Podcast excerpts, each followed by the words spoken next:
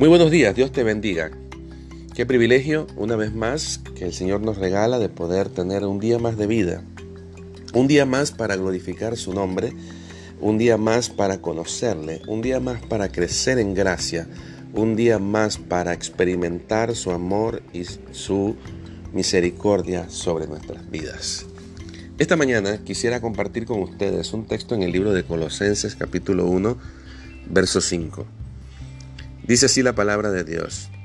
A causa de la esperanza que os está guardada en los cielos, de la cual ya habéis oído por la palabra verdadera del Evangelio.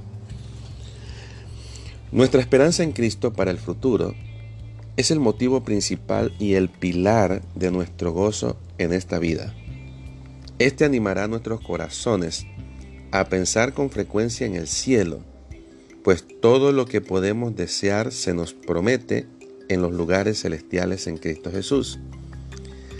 Acá estamos cansados, turbados por diferentes situaciones, agobiados, pero allá, en el cielo, esta tierra de descanso en la que todo el sudor del trabajo ya no humedecerá la frente del trabajador y la fatiga será expulsada para siempre.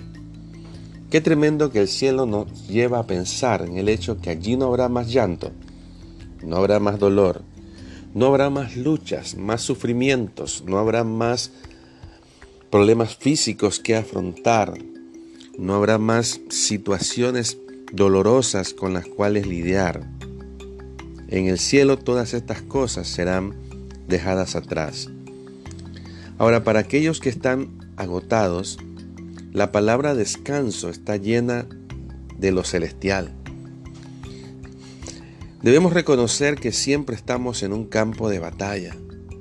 Somos muy tentados en lo interior y nos molestan tanto los enemigos externos que tenemos poca o ninguna paz. Pero en el cielo disfrutamos la victoria cuando el estandarte se agite triunfal y habrá que envainar la espada y allí oiremos a nuestro capitán decir, bien hecho, buen siervo y fiel.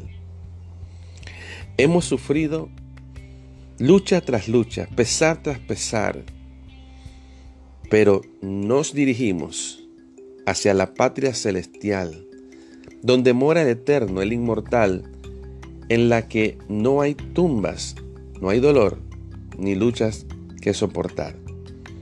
Aquí el pecado es una fuente de sufrimiento constante para nosotros, pero allá seremos santos, perfectos, pues de ninguna manera entrará en aquel reino nada que esté contaminado, nada pecaminoso, absolutamente nada corruptible, corrupto o echado a perder.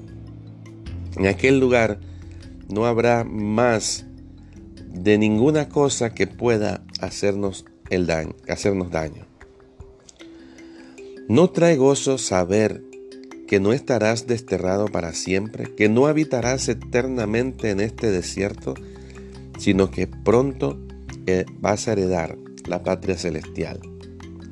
No obstante, debemos tener pendiente y que no se diga de nosotros que estamos soñando con el futuro y que nos olvidamos del presente, como si fuésemos soñadores, pensando simplemente en el más allá y sin lidiar con la realidad del presente.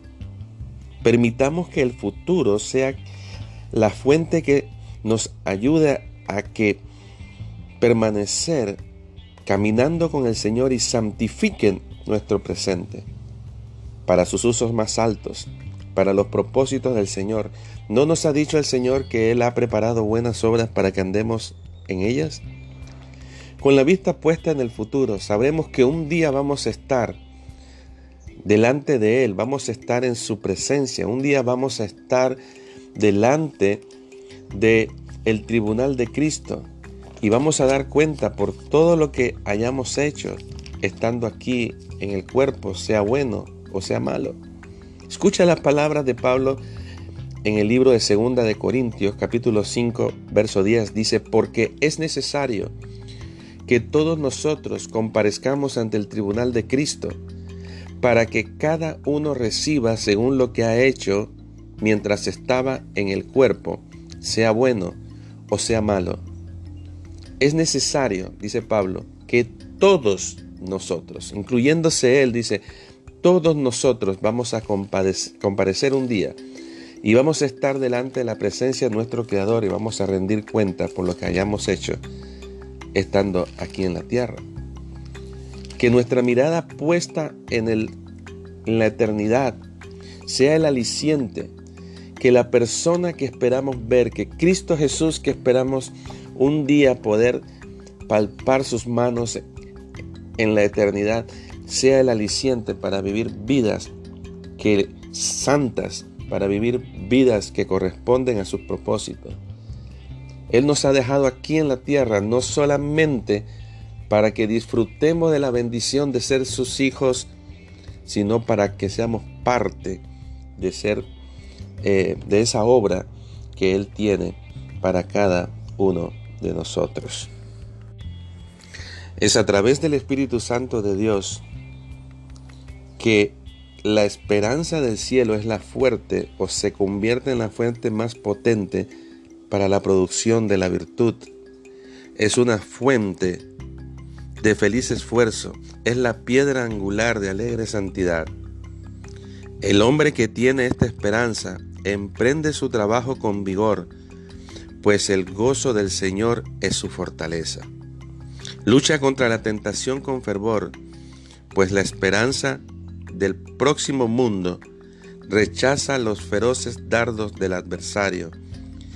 Puede trabajar sin recompensa en el presente, pues la busca en el mundo por venir. Que el futuro, que la eternidad, que el cielo sea ese incentivo de caminar en el presente en santidad, buscando su rostro, caminando en dependencia de Él cada día de nuestras vidas. Como dijese Pablo en Colosenses capítulo 3 verso 1, si pues habéis resucitado con Cristo, buscad las cosas de arriba, donde está Cristo sentado a la diestra de Dios. Poned la mira en las cosas de arriba, no en la de la tierra, pues habéis muerto y vuestra vida está escondida con Cristo en Dios. Cuando Cristo vuestra vida se manifieste, entonces vosotros también seréis manifestados con Él en gloria. Poned la mira en las cosas de arriba, no en la de la tierra. ¿Y qué son las cosas de arriba? Puede sonar un poco subjetivo, ¿no? ¿Qué son esas cosas de arriba? ¿Quién está en el cielo a la diestra del Padre si no es Cristo?